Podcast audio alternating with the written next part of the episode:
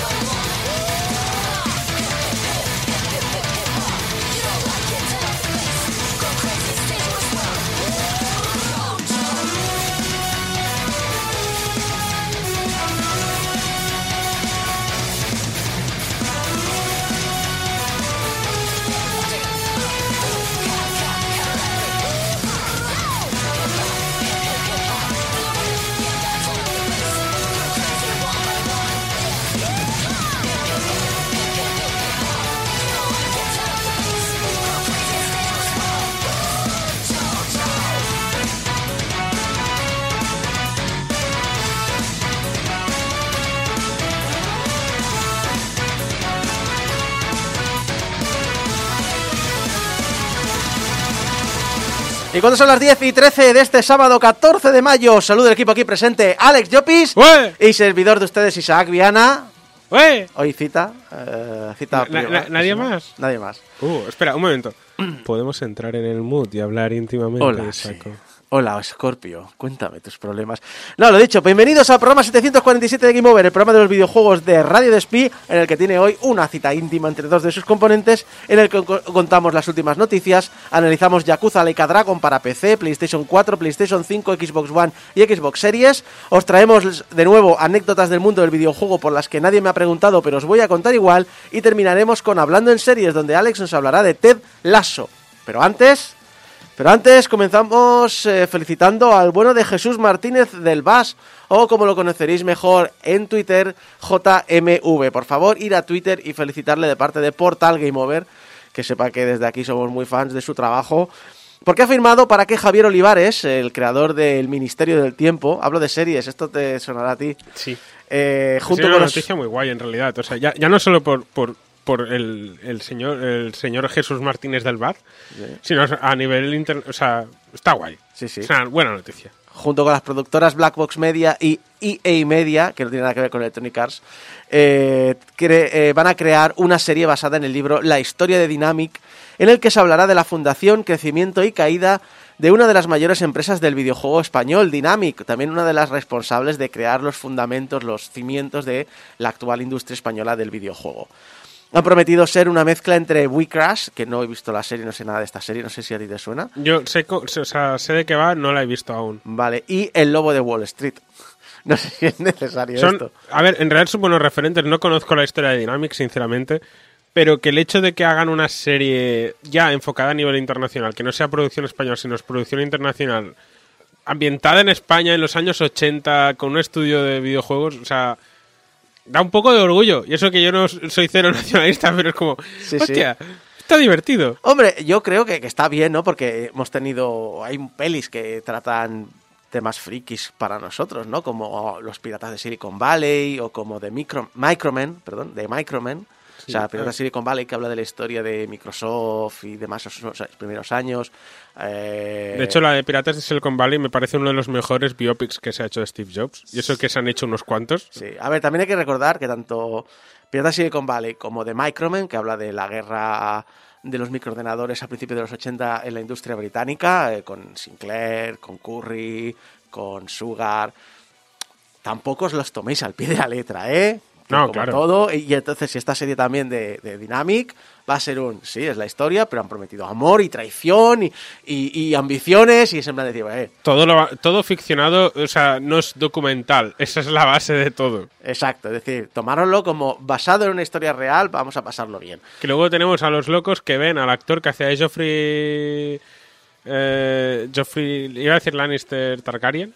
Lo que sea. De, de Juego de Tronos. Imagínate si hace tiempo que no la veo ni la leo. No me acuerdo el nombre. Que el pobre actor lo acosaban porque interpretaba muy bien al malo y el, y el pobre chico era, era un trozo de pan. Eso lo he oído como- toda la vida de eh, culebrones, de que a los actores los insultan y les escupen en la calle y en plan de, pero si es un personaje, señora, por favor. Sí, la gente no sabe separar Señor, ficción de por favor, déjeme en paz. ficción de realidad. Ficción como la de Game Over. Sí, sí, sí, Todo está ficcionado. todo. En realidad, no, Isaco y yo nos odiamos. no digas eso porque luego se lo creen. es, es la coña, es la gracia. El Ay. humor. Madre mía.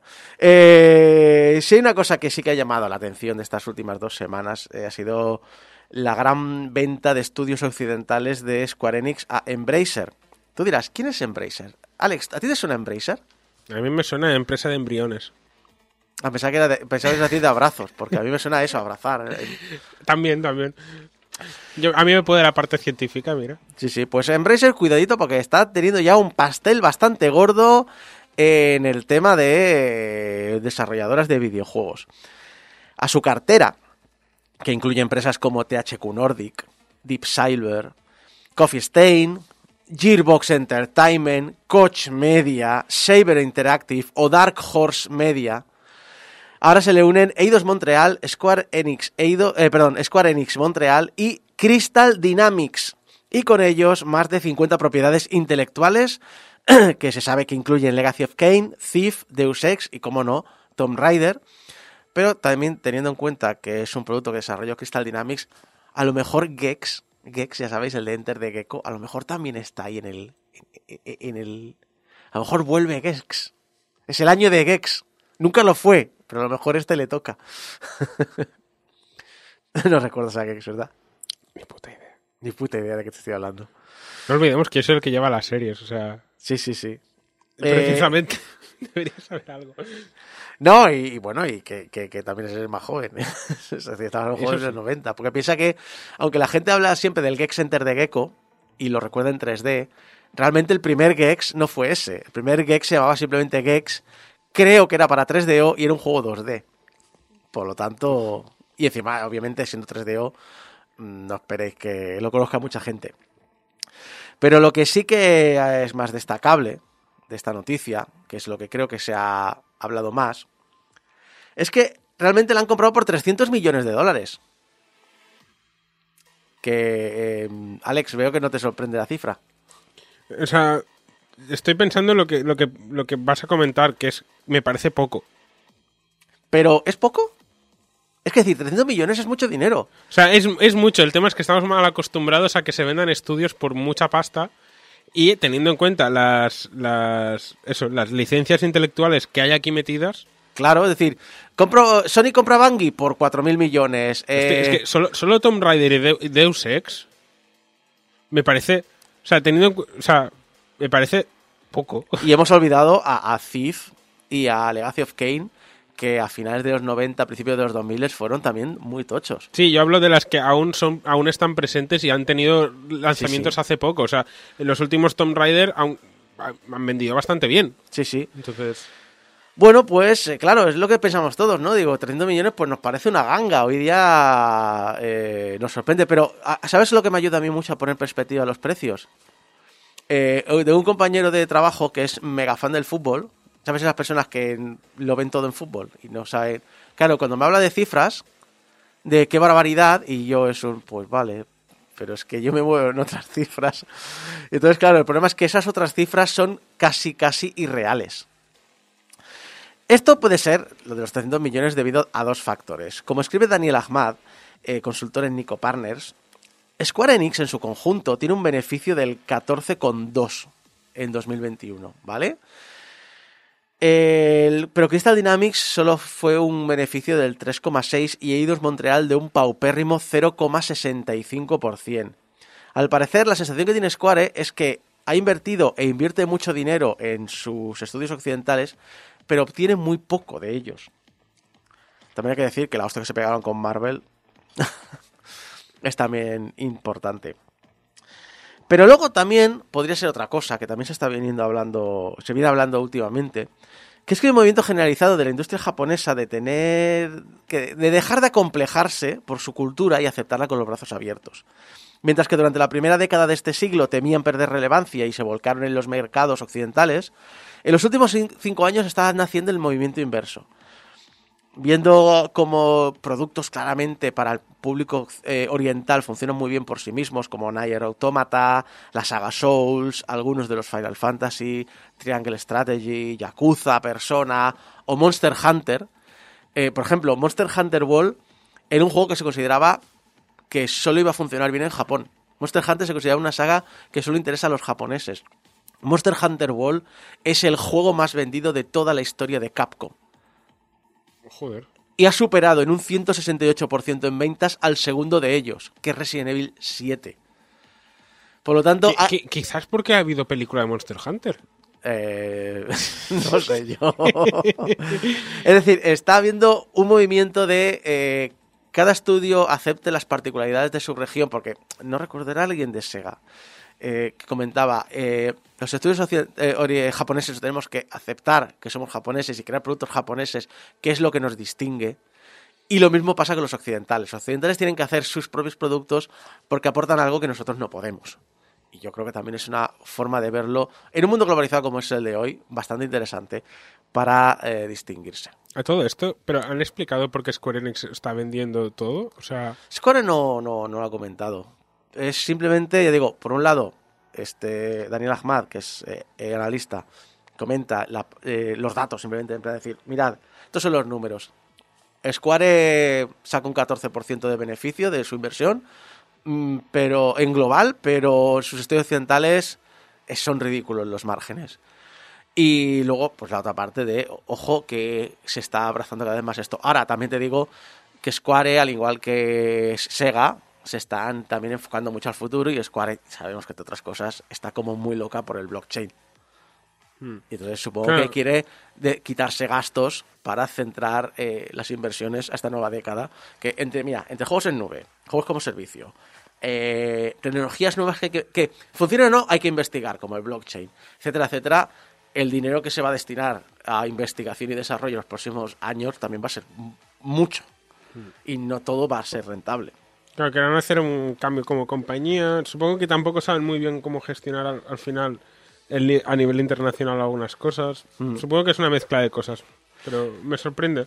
Esta operación debería cerrarse cuando ya haya sido aprobada por todos los organismos reguladores entre finales de verano o principios de otoño, se prevé. Y más problemas para nuestro presente digital. El pasado fin de semana hubo una caída de servicio de Microsoft y durante al menos 12 horas los jugadores no podían ni comprar ni arrancar sus juegos, aun los de un jugador, porque no podían conectarse al servicio para validar sus copias. El problema duró de forma esporádica unos días. Durante unas horas fue para todo el mundo, luego ha sido como por bloques de usuarios. Si esto no os da suficientemente miedo de decir lo enganchados que estamos a la conectividad permanente, al online y demás, vamos a acompañarlo de otra noticia. ¿Sabéis aquello de dos noticias que juntas se entienden mejor? Pues un poco esto. Electronic Arts ha anunciado los beneficios netos de 2021. Unos 7.500 millones de dólares. 2.100 de estos vienen de juegos completos. Los de toda la vida, vamos, los que nos gustan a nosotros. Mien- Mientras que 5.400, es decir, más del 70% del total de beneficios, vienen de los juegos como servicio. Más beneficio neto. Esto no es facturación. Esto No, es esto no- dinero que les sobra. Es- esto es lo que han ganado. Decir, han pagado todo, han pagado eh, las deudas, han pagado todos los empleados, han pagado todos los alquileres, han pagado el desarrollo, bla, bla, bla, bla, bla, bla, bla. Y hemos ganado 7.500 millones de dólares, de los cuales el 71% vienen de juegos como servicio. De hecho, eh, ¿os acordáis que Apex Legends era como, bueno, era como salió de tapadillo, viene de, de Respawn, que es como la pestada dentro de Electronic o al menos la sensación que a mí siempre me ha dado. En los últimos tres años ha generado 2.000 millones de dólares. Claro, aquí también tenemos que tener en cuenta que EA es de las más agresivas a la hora de pues te saco lo- los famosos los famosos cromos del FIFA y cosas así, o sea, es juego es juego como servicio, pero roza algunos algunos de sus mecanismos no rozan la ética más ética. No. Entonces, eh, Electronic Arts siempre ha me, sido la me empresa parece del hasta mal. obsceno que tenga tantos beneficios con algo como los juegos con servicio. A ver, como ele- servicio. Electronic. Arts siempre ha sido una empresa del mal, pero hay que reconocer una cosa, sabe hacer muy bien su, tra- su papel de empresa del mal. Ah, no, claro. Es decir, hay otras empresas que son el mal, pero lo hacen mal. Pero O- o esta son lo el mal bien. o disimulan muy bien que son el mal. Exacto. Eh, como Elon Musk, que no veas la caterva de fanáticos que tiene en internet. En plan, decir, ¿pero en serio? A mí me parece muy divertido. Elon Musk, eh, Elon Musk lo van a acabar metiendo en prisión porque no puedes decir, voy a comprar Twitter y luego decir, mira, ¿sabes qué? No voy a comprar Twitter porque entonces las acciones bajan. Eso es. Ya, ya, ya. Manipulación de ro- mercado. sí, roza bastante la, la A ver, ilegalidad, yo, pero me, bueno. yo me lo he leído y a mí me apunta a que el tío está intentando volver a hacer lo de manipulación de mercado que hace con las criptos, pero con muchas justificaciones para decir, yo no manipulo el mercado. Ya, pero no bueno. lo sé. Pero bueno, estos no son videojuegos. Hablabas de Electronic Arts, mira, vamos a hablar de dinero, eh, vamos a hablar de cómo Electronic Arts y FIFA se han separado. Está Electronic Arts, FIFA is not my best friend, ahora es eh, EA es Fútbol Club. Ay, es verdad, han perdido la licencia o algo, ¿no? No han perdido, es que no han renovado, porque FIFA había du- duplicado el precio y quitado y quitado cosas que podían hacer con la licencia. Y, y Electronic Arts ha dicho, "Oh, ahí os quedáis payasos. A partir de ahora, los próximos juegos de la saga de fútbol de Electronic Arts se van a llamar EA Sports Football Club o EA Sports FC o la chavala de 20 años, porque llamáis al fútbol eh, FIFA. Pero claro, el presidente de FIFA ha dicho... No, no, no, no, no. Electronic no ha rechazado... No, no, somos nos... No, yo soy el bueno. Y ahora que no tienen el trato de exclusividad con la desarrolladora americana, pues van a vender la los derechos a varias desarrolladoras. Que yo sospecho que do- 2K va a sacar un producto muy a la altura. Los próximos, no digo el siguiente que haga, pero Yo, yo veo un... de aquí a dos o tres años, y, eh, 2K va a ser un- una empresa que va a, poner las cosas difíciles a, a Electronic Arts, o esa es mi, mi esperanza. Puede ser. Yo he, he de decir que estoy visualizando muy fuertemente un Pro Evolution Soccer FIFA Edition o algo así. o un FIFA Pro Evolution ¡Oh, Soccer. ¡Que la compre Konami! ¡Por favor, que compre la licencia Konami! ¿Sabes lo favor! mágico que sería ver a la gente que discute toda la vida en plan, ¿qué es mejor el FIFA o el Pro? Y que saquen un juego que sea las dos cosas. FIFA Evolution Soccer, por favor. Os regalo la idea, Konami. Lo dicho, pero el presidente se ha picado y ha dicho que van a sacar varios productos con el nombre FIFA y asegura, atención, el único juego auténtico y real que lleve el nombre de la FIFA será el mejor disponible para los jugadores y los aficionados al fútbol. El nombre FIFA es el único título global y original. FIFA 23, FIFA 24, FIFA 25 y FIFA 26 y así sucesivamente. La constante es el nombre FIFA y permanecerá para siempre y seguirá siendo el mejor. ¡Se ha picado! ¡Se ha picado! ¡Se ha picado! ¡Se ha picado! me parece maravilloso un hombre perdiendo los papeles. A ver, no, no creo que se haya cabreado diciéndolo, pero yo me lo imagino súper enfadadito y cerrando los puñitos. ¿Sabes, sabes, ¡Es el mejor! ¿Sabes quién creía que había algo mejor por encima de todo el mundo? ¿Quién? Hitler. ¿Estás comparando al presidente de la FIFA? Bueno, espera, eh, sabiendo lo que- hacen en, en Arabia Saudí, eh, en, en Brasil, en, Sur- en África, sí, tienes razón. Está por, por ahí.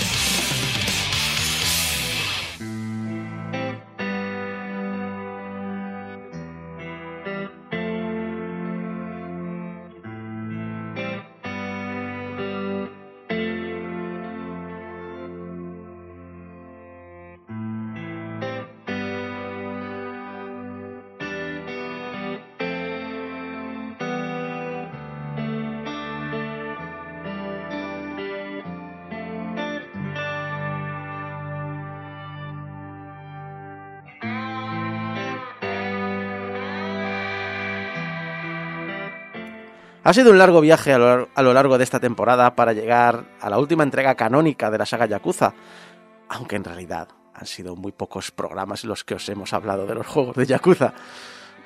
Bueno.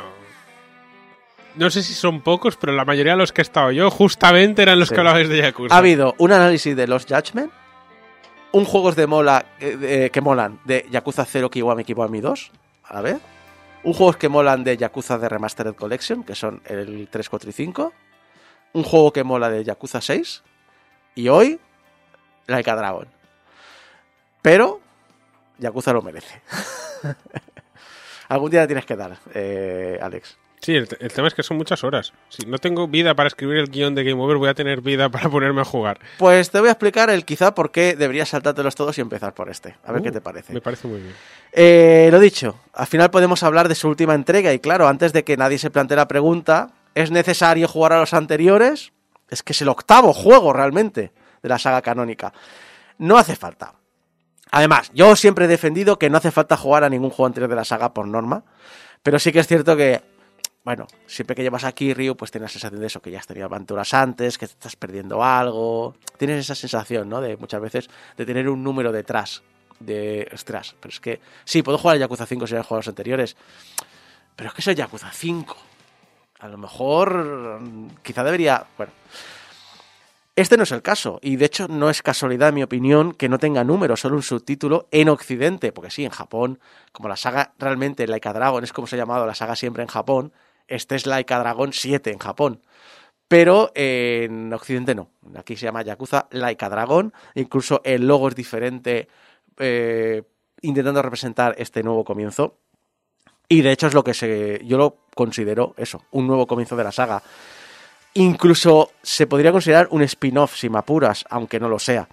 Es un título pensado para comenzar un- una nueva historia de cero, sin ningún trasfondo que cargar a nuestras tra- espaldas, creando una leyenda completamente nueva. Y lo hace sin quitarle la experiencia a los nuevos jugadores.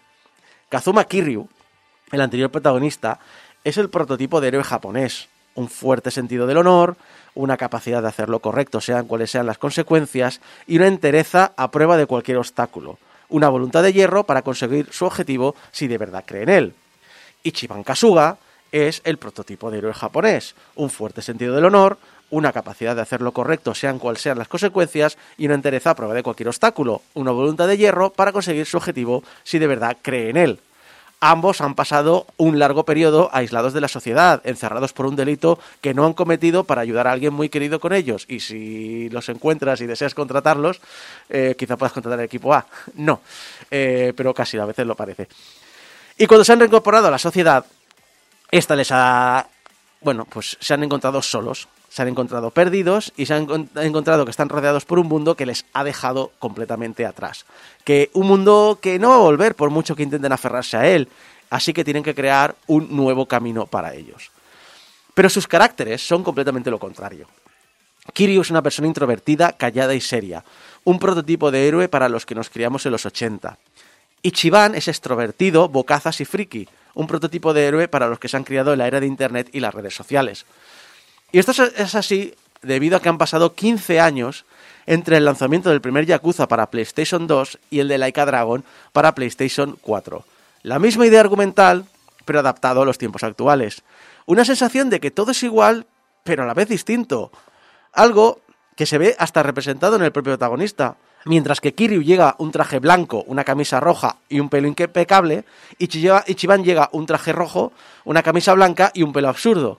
Son como eh, un negativo de ellos mismos. La misma imagen, pero algo completamente diferente. Y después de explicaros eh, que es un nuevo comienzo para los jugadores que quieran iniciarse al mundo de Yakuza, os preguntaréis, ¿de qué va?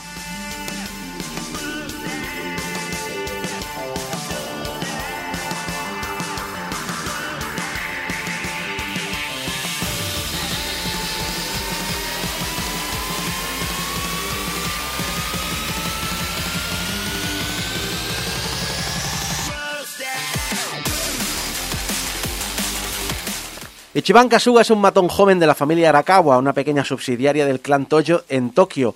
Kasuga es un fricazo fanático de Dragon Quest y en su cabeza todo lo relaciona con el juego, incluyendo cuando se mete en peleas donde se imagina combates por turnos y que los enemigos y sus aliados tienen un aspecto diferente. Pero una noche su patriarca le pide que se presente como responsable de un crimen que no ha cometido y él acepta encantado por la deuda que tiene con su patriarca que es también su figura paternal. 19 años después, Kasuga sale de la cárcel y se encuentra con un mundo muy diferente. Algo ha pasado en Kamurocho y cuando intenta buscar respuestas, bueno, pasa algo. pasa algo que le hace despertar muy lejos, muy lejos de Tokio, en Yokohama. Afortunadamente, el extraño equilibrio de fuerzas entre las mafias locales hace que Isesaki y Jinjo, el nuevo barrio donde, eh, donde transcurre la saga, sea una burbuja impenetrable por las fuerzas de los clanes Toyo y Omi, que son los mayores grupos yakuza de toda la saga. Y a partir de aquí comienza una nueva aventura con un nuevo estilo y un nuevo hogar. Y es importante recalcar esto. Yakuza es el Yakuza de siempre, pero es un Yakuza que, que com- comienza completamente de nuevo, tanto en su argumento, ya que hay ciertos eventos que cambiarán la saga para siempre, como en sus mecánicas jugables. Porque reconozcamos una cosa, Yakuza siempre ha sido un RPG, un JRPG de hecho, solo que era un action RPG. Y ahora acoge con los brazos abiertos el género y se convierte en un RPG por turnos. Y tiene equipamiento, y tiene magia, y tiene invocaciones, y, y mazmorras, y trabajos para los protagonistas, a su manera, a su manera. Es un juego que transcurre en el presente y es un juego de la saga Yakuza. Y todos sabemos que la saga Yakuza normalita no le gusta ser. Comencemos con el cambio más notable de todos, su escenario. Pasamos del famoso barrio de Kamurocho a un distrito mucho más amplio, porque Jincho es enorme. Está compuesta por diferentes zonas o barrios y cada una tiene sus características especiales. Es cierto que hay algunos que se sienten un poquito de relleno, pero siempre van a haber cosas que hacer. Sin embargo, otros son, vamos, son completos protagonistas. Son tanto en su carácter como en su arquitectura, como en sus callejones, como en la gente que lo puebla, los acentos que puedes escuchar en ellos. Tienen mucho protagonismo propio, tienen mucha entidad propia, son casi personajes en sí mismos. Es la primera vez en la saga, además, que tengo que usar los taxis habitualmente. Porque recordaréis que en Yakuza, bueno, tengo que ir a otra punta del mapa, pero total, son cinco minutos de paseo en el peor de los casos. Y en Shinjo no. Y es más, como hay tanto combate por en medio, porque resulta a veces difícil esquivar combates en ciertas zonas, sobre todo en callejones, pues muchas veces tiras de taxi para quitarte problemas porque quieres ir más rápido. Y ya que hablamos de los combates, hablemos del elefante en la habitación. Es un juego por turnos. Eso lo habréis oído. Tenemos nuestro ataque, que varía un poco dependiendo, pues eso, del trabajo que tengamos elegido. Eh, tenemos también nuestras magias, que aquí son habilidades, que son cosas que aprendemos a medida que subimos niveles en los diferentes trabajos. Es decir, por ejemplo, con el trabajo de cocinero puedes tener un, eh, una, una habilidad que es le hostias en la cara con un salpimentero gigante y luego se lo restriegas por toda la cara. O qué sé yo, el, el adivino, que es una cosa que me hace mucha gracia, estas cosas que nos gustan mucho de, de ver la, la cultura japonesa. Los adivinos llevan orbes de piedra. Pues a lo mejor eh, uso la bola de piedras como si fueran unos bolos y le doy a tres enemigos de golpe con ella. Cosas así. Eh, y luego eh, tenemos invocaciones. Que dirás, ¿cómo vas a tener invocaciones en un juego que transcurre en la actualidad? Bueno, son mercenarios que contratamos usando nuestro teléfono móvil. Al grito de, en japonés, te elijo a ti. Pokémon, ¿quién? Exacto. Y sí, referencia a Pokémon obligatoria. Tenemos una Sujidex que completar. ¿Qué es la Sujidex? Es una base de datos donde se recogen los datos de los Sujimones. ¿Qué son los Sujimones? Vale. Los Sujimones son como llaman a los enemigos a los que nos enfrentamos. O mejor dicho, a los, a los que nos enfrentamos en la puta cabeza de Ichiban.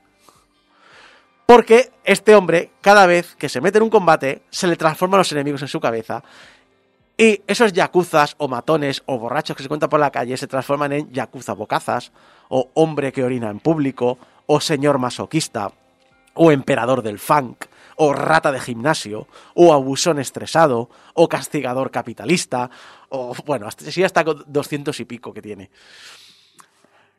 Ya os imaginéis. Vamos rellenando la Sujidex y esto nos va a también conseguir logros, como no, porque los logros han venido para quedarse, ¿no? Logros como llegaré a ser el mejor o hazte con todos. I'm gonna be the very best.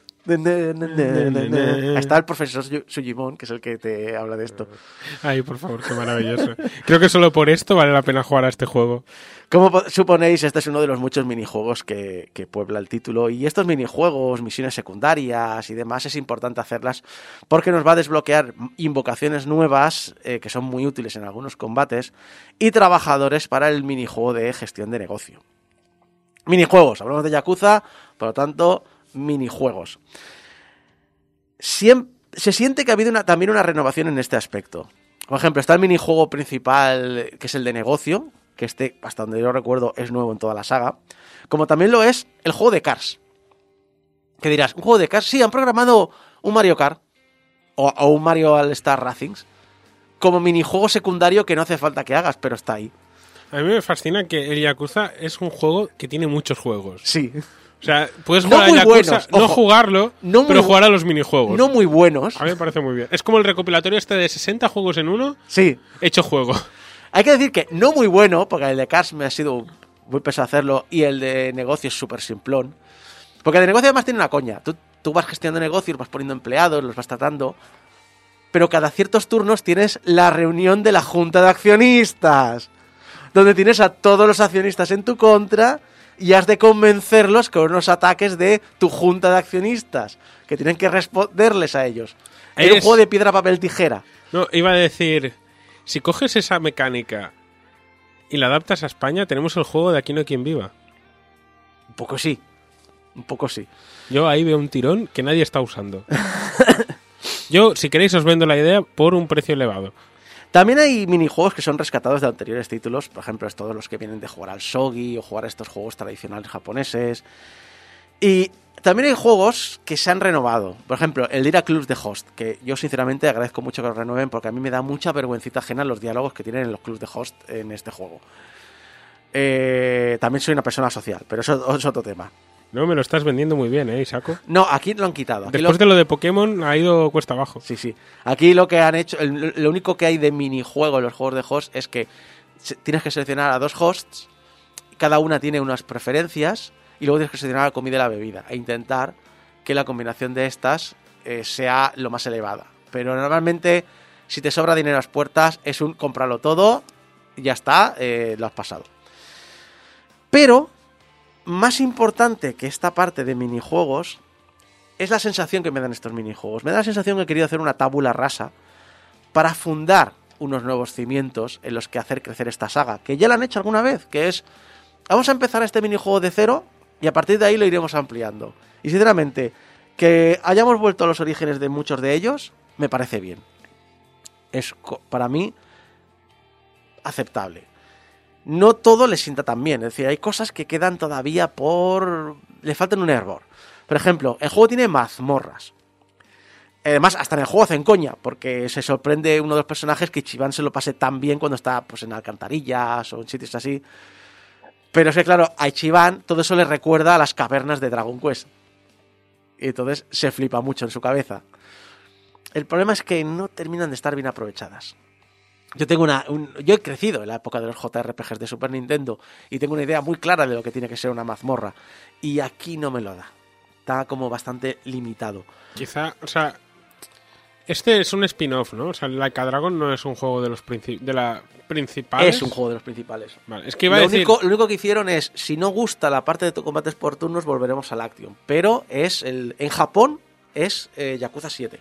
Vale, es que tengo la sensación de que a lo mejor aquí han querido abarcar mucho y al contrario de otros Yakuza aquí no han acabado de llegar.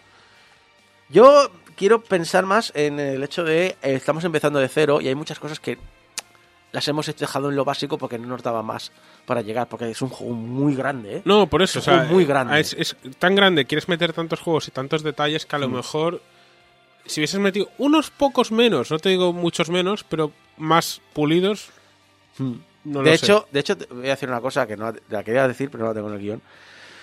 Que es que realmente, para los antiguos jugadores, hay, obviamente, hay la obligada aparición de antiguos personajes importantes en la saga. Sinceramente, me sobran. Eh, lo bueno es que no sobran mucho porque su aparición es súper esporádica y súper puntual. Pero a mí me hubiese gustado que se hubiesen pasado dos o tres juegos solo citándolos, como hablando de la leyenda, y luego para el Yakuza 10 que tengan importancia y vienen con más fuerza. Aquí aparecen y es un, pues mira, pa- para hacer esto podrías no haber aparecido.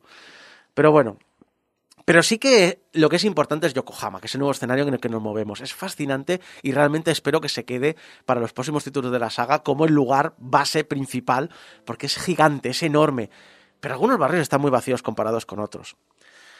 Y luego está el tema de los trabajos que he hablado antes. Al igual que en muchos juegos de JRPG, podemos asignar trabajos a nuestros personajes que son interesantes cuando se tratan los particulares. Cada uno tiene una serie de trabajos que, por historia, son los suyos por defecto. Es decir, está el ex policía, que es su trabajo eh, más interesante es detective. El trabajo de Ichiban al principio es eh, autónomo, porque es un, es un- no tiene trabajo, pero luego se convierte en héroe, como su héroe de Dragon Quest. Hay una, una persona que lleva un bar de hosts y por lo tanto es camarera. Es decir, hay una serie de trabajos que están muy bien eh, integrados. El resto de trabajos que podemos elegir son bastante comunes y compartidos entre ellos. Y sirve pues eso para asociar la. para eh, ir ganando técnicas nuevas. Pero el tema del trabajo aparece ya un tema que hay que hablar sí o sí, que es el del sexismo. Porque Yakuza no es que sea una saga especialmente sexista comparada con otras de su talla, pero tanto por sus orígenes, inspiraciones y porque es un producto japonés, este sexismo existe y es muy evidente. En Laika Dragon es la primera vez en la saga que podemos llevar a un personaje femenino en nuestro grupo y eso es bien. Y sí, sé que hay un capítulo entero en Yakuza 5 dedicado a Haruka, que llamamos a Haruka, pero nunca luchamos con ella. Es un capítulo que se trata de una manera muy diferente al resto de la saga. Lo que no es tan bien es que los trabajos para hombres y mujeres tienen una clara distinción. Los de ellos son videntes, o cocineros, o capataces de obras, o vigilantes. Los femeninos, aparte de ser mucho menores, son cosas como idol, dominatrix, reina de la noche que la llaman. Incluso algunas animaciones son diferentes por motivos que no quedan claros. Por ejemplo, hacemos una partida de dados, de dardos, no de dados, de dardos. Guay, todas las animaciones contra hombres del grupo son de desafío, de competición. ¿Queremos jugar contra una chica? Pues ella está detrás aplaudiéndonos y, dándonos ánimos. En plan de, no, Saeko, quiero, quiero que me lo pongas difícil, quiero ver cómo dices, te voy a hacer hundir el polvo, te voy a hacer comer polvo. Es guay que Laika Dragon dé pasos en la buena dirección. Quizá especialmente debido a que Nagoshi, la fuerza creativa más conocida detrás de la saga, deja la compañía. Pero también es cierto que a la saga le queda mucho para avanzar en este aspecto y, ojo, lo está haciendo. Ha demostrado que en ocasiones hace muy buenos personajes femeninos. La cuestión es que deje de ser en ocasiones y se transforme en la norma. Porque antes podía permitírselo sin lograr demasiadas críticas, ya que es un producto que triunfaba principalmente en Japón. Ahora es un fenómeno mundial. Y el resto del mundo ve con otros ojos ciertas representaciones, por muy centradas que estén estas en la idiosincrasia asiática. Pero volviendo a hablar del juego en general, hay que decir que es brillante, es sobresaliente. Y como siempre, hay una enorme diferencia entre la trama principal, que es un dramón de tres pares de narices. De hecho, Gecko me, me la llamó sin querer al juego Laika Dramon y creo que le pega un montón el título. Yakuza Laika Dramon.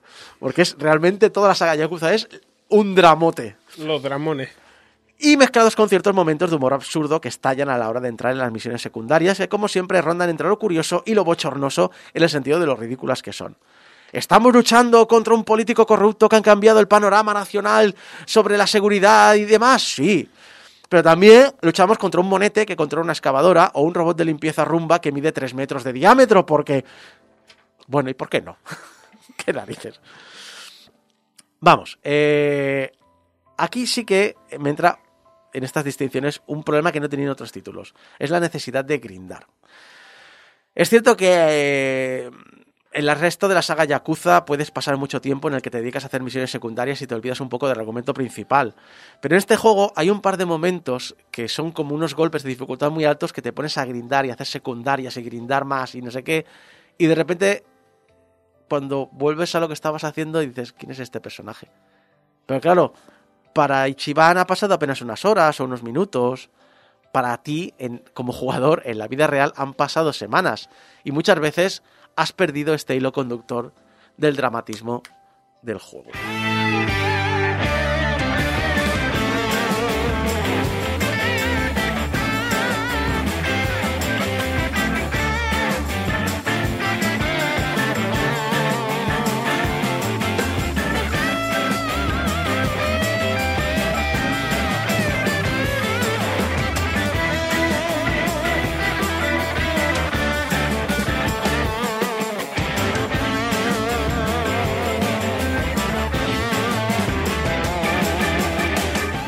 Nunca ha sido un problema para mí, pero sé que lo ha sido para algunos de vosotros, así que regocijaos. Yakuza Laika Dragon es el primer Yakuza subtitulado en castellano y además perfectamente. Podemos elegir además las voces entre inglés y japonés. Creo de hecho que es el primer Yakuza desde el primero que tenemos un doblaje en inglés. Parece que la decisión fue tomada por el buen recibi- recibimiento de Judgment, que también tuvo un doblaje en inglés, que ayudó a que el juego llegase a más público. Igualmente, como jugador de la saga en japonés, yo lo he jugado en japonés. Porque la costumbre y porque me eres un gusta. y purista. es una cuestión personal. Eh, Aquí se escuchan las cosas dobladas y mal. No, eh, no aparte, aparte, está bastante bien doblado, pero sinceramente siempre me ha gustado muchísimo las voces en japonés, así que yo me he pasado al japonés. De hecho, eh, la música eh, es una auténtica barbaridad. Tiene una cantidad de temas brutales, dramáticos. Ahora también hay que decir que a mí los temas de combate en general me han gustado más del eh, en otros títulos de la saga. Pero también es cierto, y hay que decirlo, que como el mapa es tan enorme, aquí he combatido muchísimo más que en otros juegos. Mucho. Sí que es cierto que cuando visitas otros mapas y te salen los temas clásicos, dices, ah, este es el tema que me gustaba. Pero eh, no sé si es que me he cansado o, o es que no son tan buenos, no lo sé. Eso a lo mejor alguien con mejor gusto que yo lo podría decir. De hecho, hay tres temas de combate que son los que más me gustan, que son muy eclécticos, eh, que son adaptaciones de temas de combate de Dragon Quest. Me lo hubieses dicho, lo habría preparado. Pero como no avisas, No pasa nada. Y mira que tengo todo el CD, ¿eh? o sea, tengo Sí, todo sí. el álbum con todas las canciones. Y sí, hay un ataque que es lanzar el CD. Hay una- un trabajo que es músico y, es, y el ataque es lanzamiento de disco. Gráficamente es magistral, como la, ya- como la saga Yakuza en general, pero también es cierto que hay cierto valle inquietante con las caras y expresiones faciales. En las escenas principales de historia no suele haber problemas. Pero hay momentos, como cuando tomamos una copa con algún miembro del grupo, que sus expresiones son de maniquí de escaparate. Mira, este es uno de los temas. Me lo he imaginado. Eh, Saeko especialmente es terrorífica en estas ocasiones. Sin embargo, estos fallos lo único que hacen es destacar lo brillante que es su motor gráfico y especialmente notable es que podemos disfrutar de los escenarios tanto de día como de noche. El puerto de Yokohama, cuando se pone el sol, es especialmente hermoso con las luces que hay de fondo sobre el mar. Y llegamos a la conclusión, Yakuza Like a Dragon es un gran juego para los que nos ha gustado la saga, sí. Pero también es un gran juego para aquellos que nunca lo han tocado, para entrar en el universo Yakuza, para traer su legado a los nuevos tiempos, para comenzar de cero, para resetear todos los vicios y aquellas cosas que se iban arrastrando por pura tradición, para iniciar una nueva trayectoria que atraiga a muchos nuevos jugadores. Te ha quedado un discurso muy Team Rocket, ¿eh? Cierto, es verdad. Para Eh, atraer a los jugadores al nuevo destino. Bla, bla, bla. eh, para vosotros, jugadores. Y como buen Yakuza, es largo de narices. De hecho, según las encuestas recogidas en How Long to Beat, la historia principal es la más larga de la saga, tomando unas 45 horas de media para los jugadores. En mi caso, intentando sacar lo máximo posible, he rozado las 100 horas de juego. Y en eso también sabe ser un gran juego, sabe ser un mundo enorme abierto, siempre interesante, sabe ser atractivo para los fans del JRPG, pudiendo perdernos secundarias, grindear si lo queremos, sabe sorprendernos en todo momento con enemigos absurdos o momentos dramáticos que impactan, y sabe sacarnos siempre una sonrisa, gracias a un protagonista que es inevitablemente optimista, que nos recuerda a aquellos animes que veíamos de pequeños, donde los protas se enfrentaban a cualquier obstáculo con una enorme emoción y a una enorme, aún más enorme sonrisa. Así que os preguntaréis, ¿me ha encantado Laika Dragon? No. No. No se nota. Para nada. Para nada. Espero que este Laika Dragon sea el primer paso, sea como una piedra fundacional, sea como unos cimientos para una nueva etapa dentro del universo Yakuza, que también ha sabido expandirse con otros juegos off topic, con diferentes protagonistas, que está creando un mundo que ríete tú del universo cinemático de Marvel. Y esperemos aguantar muchos años para verlo.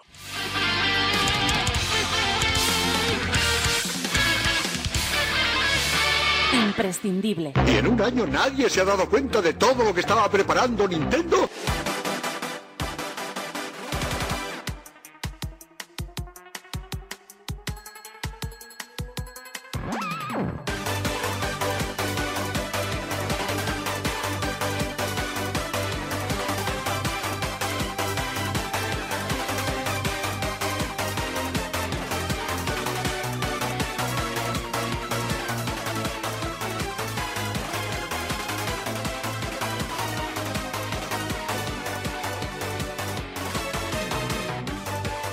Anécdotas del mundo del videojuego por las que nadie me ha preguntado, pero os voy a contar igual. O, eh, Nani, of Dorifto, como me gusta también llamarlo. Eh, o Yo- eh, bueno. quiero que sepan todo, o sea, que todo el mundo sepa que yo he preparado música random de videojuegos, así que si alguna música no cuadra con lo que está explicando Isaco, es culpa de Isaco. Bueno, yo aquí me lavo las manos. Eh, como ha sido un programa así que un poco más difícil, falta gente y demás, eh, en vez de hacer una. o en vez de coger anécdotas eh, así como sueltas y hablar de ella, he cogido especialmente la primera que todas, una cosa que es un poquito más un popurri, un, mach, un machembrado, un. Un mix de estos que siempre apartan los garbanzos porque solo los perturbados se comen los garbanzos como los perturbados se comen las york queso. Ahora es cuando van a salir No. los ofendiditos que comen los garbanzos de los mixes. Yo los garbanzos me los como. ¿Qué? Sí. ¡Fuera Están del buenos. programa! ¿Qué? Están muy buenos. Y las de queso también. Aunque no son las que compro principalmente, pero si están, yo me las como. La traición. Lleva queso en la palabra. O sea, ¿cómo no vas a comer Perdona, algo perdona, perdona. que tenga Perdona. alguna referencia ínfima al queso? Las yorqueso saben tanto a queso como las patatas fritas con sabor a jamón serrano saben a jamón serrano. Ya, pero tienen queso en, la- en el nombre.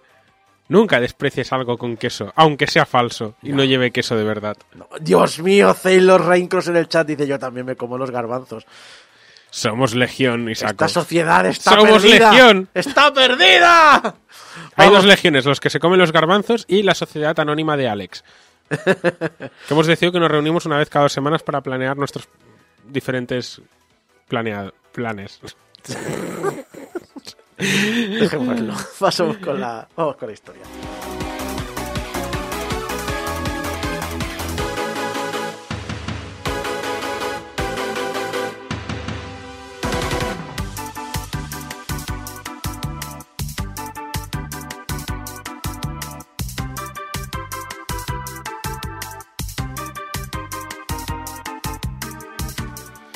Hace un tiempo Steve Gaynor, que es eh, guionista y diseñador de Gone Home y Tacoma, entre otros títulos, eh, preguntó por Twitter a sus colegas desarrolladores sus peores pecados a la hora de crear sus juegos. Y mucha gente respondió a la llamada. Muchísima. De hecho, se han escrito hasta artículos hablando del tema. Y el hecho es que no os voy a comentar muchos de ellos porque son especialmente técnicos, ya que bueno, son cosas que hacen gracia a, la gente, pues precisamente como las que Steve Gaynor estaba hablando, ¿no? Que es a desarrolladores, programadores, grafistas, músicos, es decir, gente que es eh, desarrollador indie que sabe tocar todos los palos, hombres orquesta. Y obviamente, pues muchos de ellos son muy técnicos y solo ellos pues pueden verle la gracia. Pero hay algunos otros que son bastante graciosos y son los que os he querido recoger. Por ejemplo, eh, Jared Rosen. Vamos a empezar con lo, con lo básico, con un programa básico de Game Over. Es un programa muy básico. Vamos a empezar con lo básico. Eh, Jared Rosen, guionista de Riot Games ahora mismo, comentó que hace años trabajó en un port para un sistema portátil de Roller, Roller Coaster Tycoon, que es el juego este de hacer montañas rusas.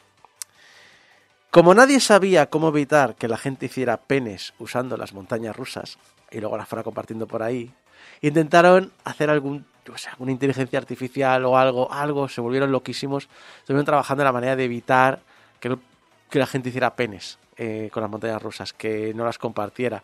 Estuvieron mirando la manera de, pues eso, de, de cómo evitar esto. Y eh, mm, no se pudo. Iba a decir, ¿no puedes limitar el ángulo de curva de la montaña para que puedas hacer curva, pero no una curva tan cerrada como para hacer un pene? Bueno, pero estás limitando ya la capacidad de hacer eh, Ya, montañas sí. rusas. Es un juego que es va de montañas rusas. Al final, la única solución que encontraron es coger a todo el equipo de testers a hacer penes. Muchos penes. Muchísimos penes con montañas rusas. ¿Cuáles son todos los penes que podemos dibujar con montañas rusas? Y una vez hechos, se seleccionaron los 25 más que, que creían que, que iban a ser los más populares y prohibieron esas formas específicas dentro del juego. es la solución que encontraron. Aún así, no debió servir de mucho. Seguro que no, siempre es un salteo. De hecho, mira, esto es una parte porque no estaba en el hilo, pero sí que lo he encontrado en otro lado y lo he metido aquí. Megan Fox, que no es la protagonista de Transformers, es la creadora de Skydebird. Es, ¿Son el juego de Skydebird? Pajaritos eh, con monopatines. Uh, no. No, no, o sea, Hemos hablado varias creo veces que he visto, en creo este que he visto alguna imagen, Sí. pero Pues comentó que mientras ella trabajaba en el desarrollo de Lego Universe, se les pidió desarrollar un software de detección de pollas.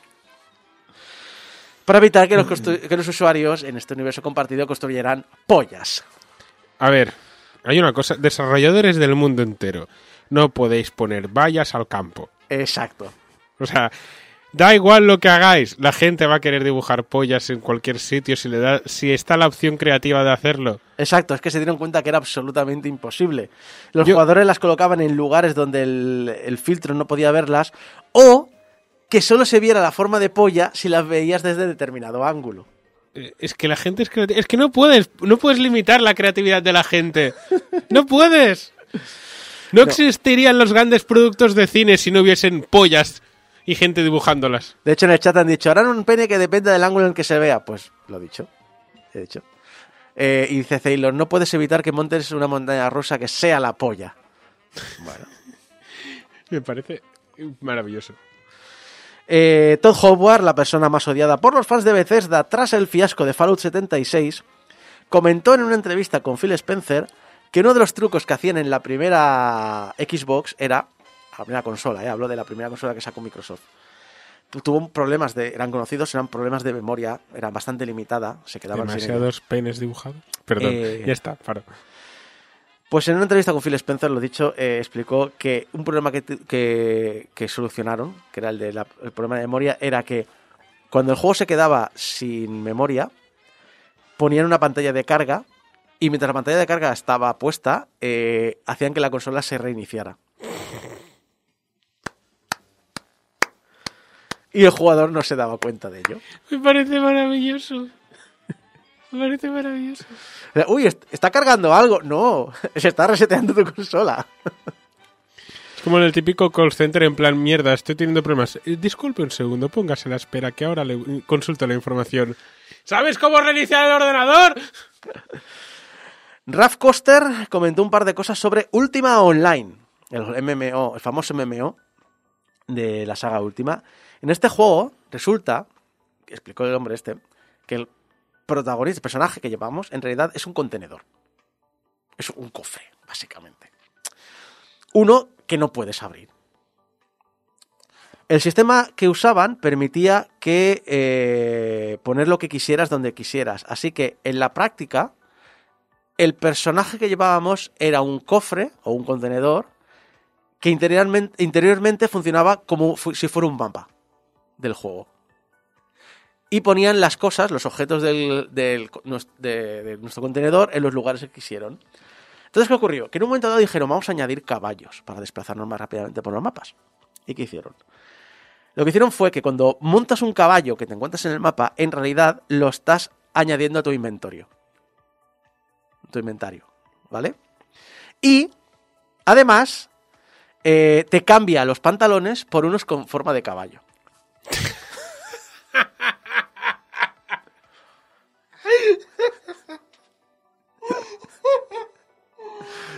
Te estás muriendo. Me parece muy bonito. Básicamente tu montura eran unos pantalones que tenían forma de quina. Pero ojo, ¿esto te ha gustado? Ahora viene lo mejor. Porque eh, recuerdas que te he dicho que meten un caballo en tu inventario, ¿vale? La primera vez que lo programaron, olvidaron de hacer que el caballo funcionara como un caballo. ¿Y qué hacía el caballo dentro de tu inventario? Que era un mapa. Para él era, le habías cambiado del mapa bosque al mapa eh, jugador. Empezaba a, a caminar por el mapa y se comía las cosas comestibles que tuvieras. Movía las cosas de sitio. Y claro, como quien da el pastel, como nunca habían pensado que tu objeto caballo fuera a comportarse como un caballo dentro de un inventario, que es un mapa, claro, tu mapa no tenía bordes. Así que el caballo se salía del mapa. Así que colgaba los servidores del juego online.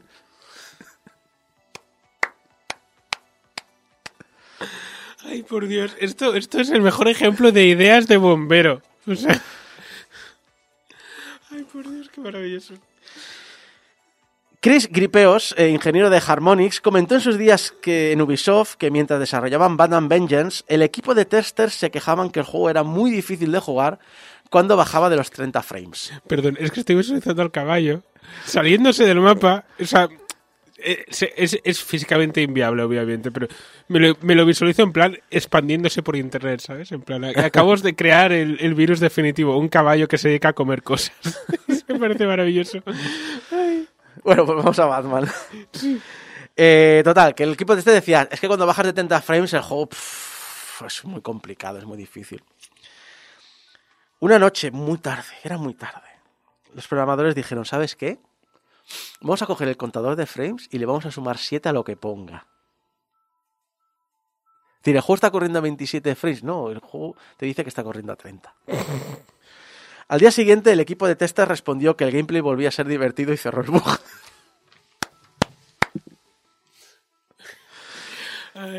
Estas son las cosas que no sabemos de desarrollo de videojuegos, que muchas veces son parches que no, de- que, que no conocemos. porque Es como aquella historia de que creo que en Fallout, uno de los Fallouts, eh, el New Vegas creo que era, los trenes en realidad son un hombre con un con una con un gorro que es- tiene forma de tren y lo tienen incrustado debajo del escenario y tú realmente estás subiendo sobre el gorro de una persona.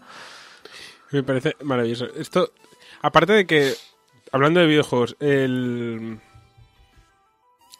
El Carlo- Carlos Coronado era. Carlos Coronado, sí. Sí.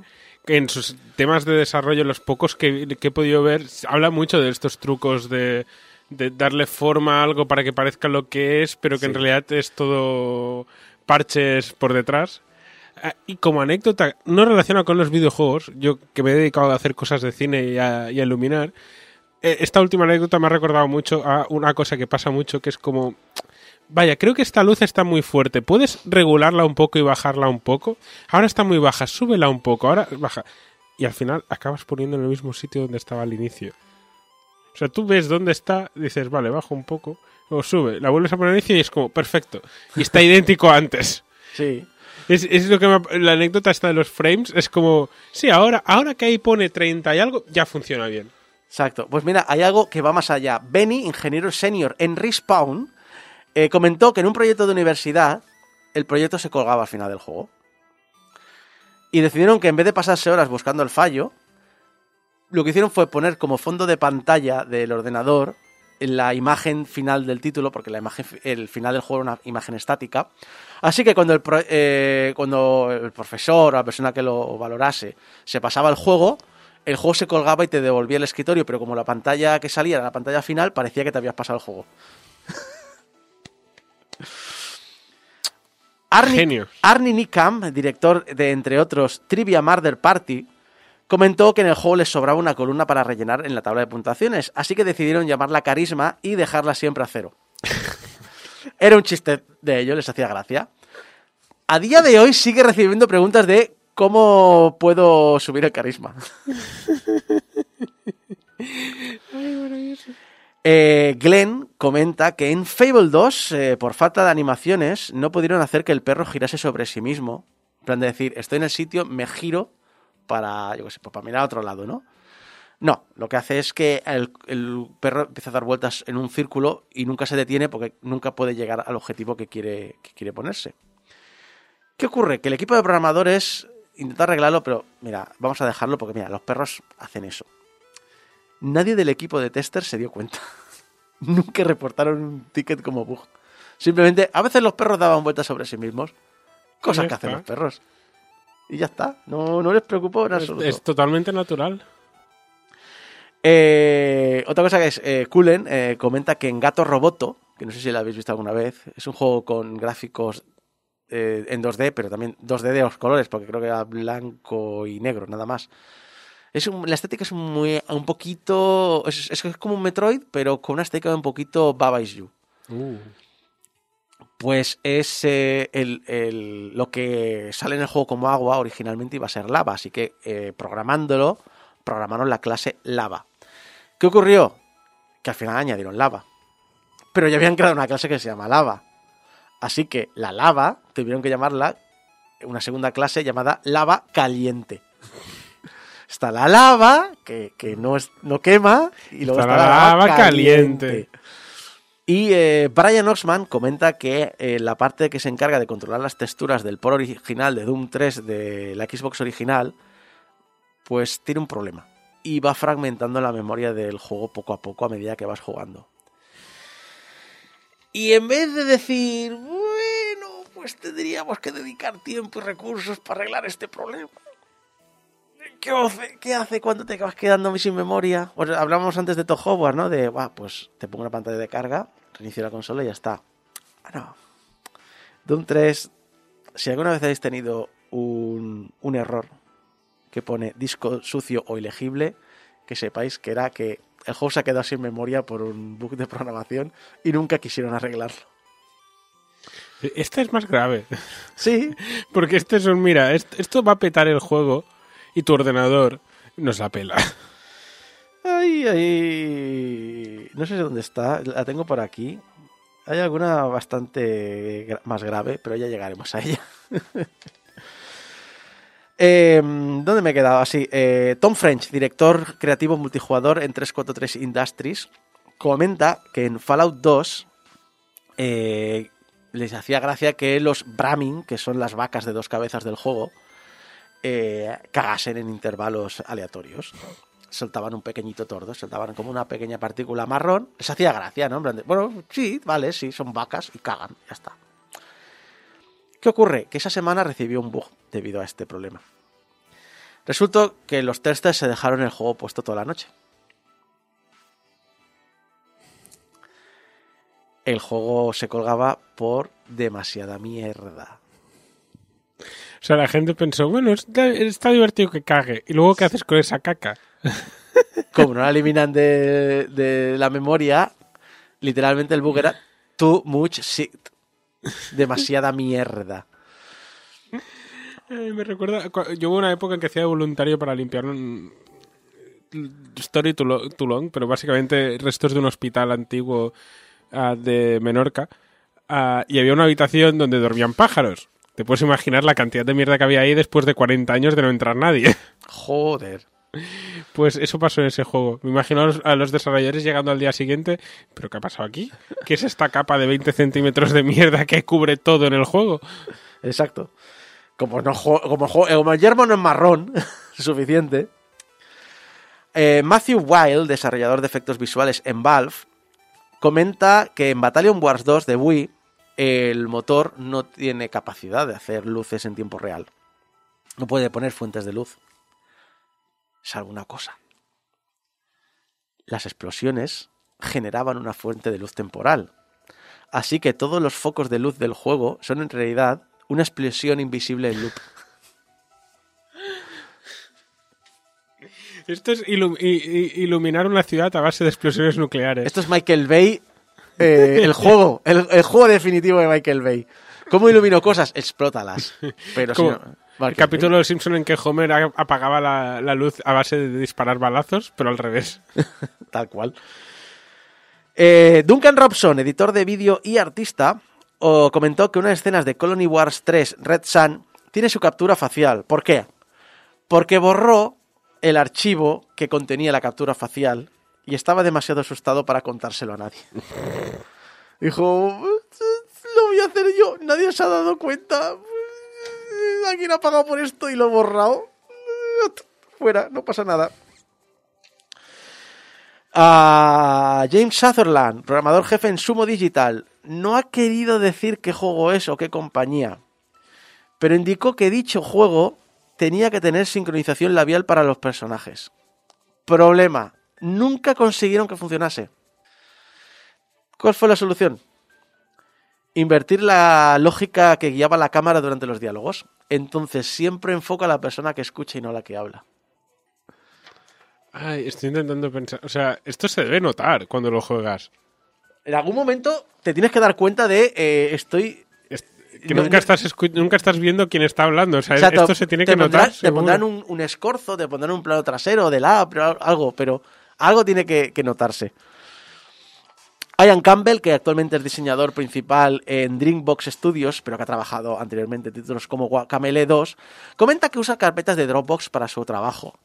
Una vez borró la carpeta equivocada y perdió todo el trabajo de un jefe final. La solución fue eliminar a dicho jefe del juego. si llegáis a alguna zona y veis que dices, aquí no me falta algo, ya sabéis que falta. Vaya, pues ahora ya no existe este jefe final. Pasemos al siguiente. Me imagino un Kingdom Hearts rollo. Vaya, pues ya no habrá Jafar en Kingdom Hearts. ¡Capachao! ¡Capachao!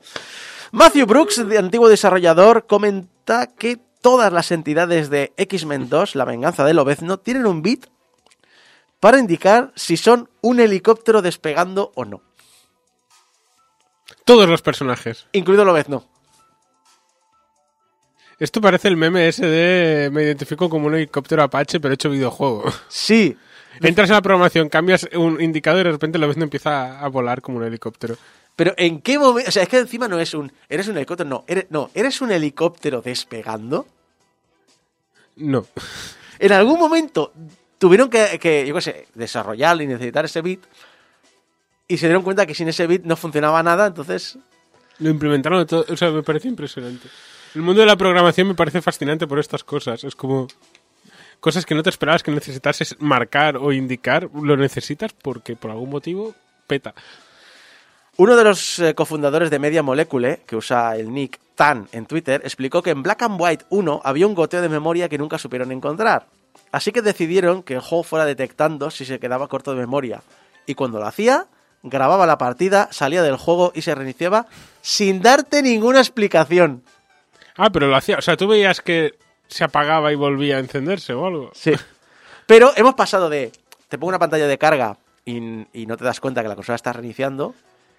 Eh, te digo que el juego, el disco está sucio, así que te toca salir del juego y volver a entrar. A. ¿Qué cojones acaba de hacer el juego? Mira, nos la pela ya que te des cuenta. Las el juego ha petado, ha petado tu ordenador o tu consola o lo que sea y lo reiniciamos. Ya está. Los tres son el mismo fallo, ojo, eh. Quiero que quede claro. Los tres son el mismo fallo. Quedarse sin memoria. Tres soluciones diferentes. Y todas son. Bueno, la primera no, porque creo que hasta fue una solución propuesta por la Microsoft el poder reiniciar la consola sin cambiar la pantalla. De esta manera, poder eh, recuperar memoria. No, o sea, eh, me parece la me- de las tres opciones me parece la mejor y la más creativa y la más elegante. sí. la última es ya un mira paso. Ah, tía, te grabo el juego, te lo voy a cargar, ya está. Paso a decirte nada. Uno de los programadores del juego de karaoke basado en la voz comenta que se dieron cuenta que si jugabas una secuencia concreta de canciones en cierto orden, en sus palabras, en las palabras de este programador, rompían la bui y reventaban ciertas rutinas internas. En plan de, ups, ¡Qué peligro! Pero que es un juego de karaoke. no, no sé qué coño hicieron. Además, me imagino, o sea, esto lo debieron descubrir de pura potra, porque tú imagínate, acierta tú el orden de canciones en, el, en la fase de testeo. Sí, sí. El asunto es que obviamente lo parchearon. ¿Y qué dijo Nintendo? Nintendo no dijo nada, porque a Nintendo le dijeron que tenían que actualizar los créditos por una petición de un licenciatario.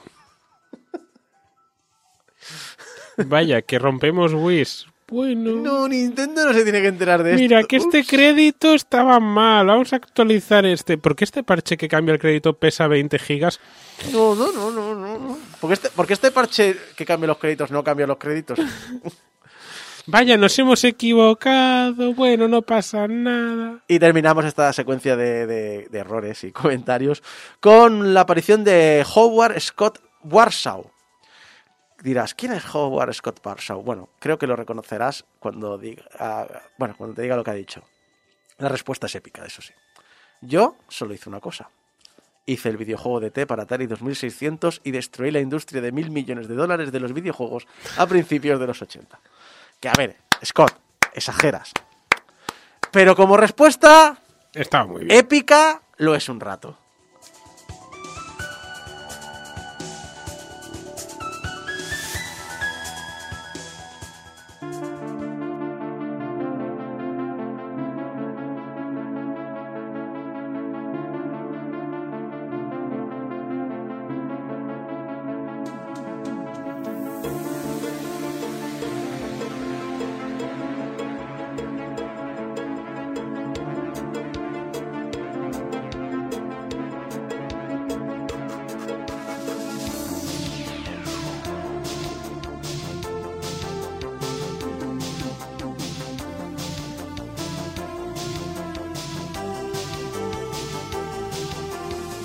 Hablando en series, cuando Alex nos habla de una de, de, bueno, de sus aficiones, de La mejor sección de Game Over. la ficción en televisión.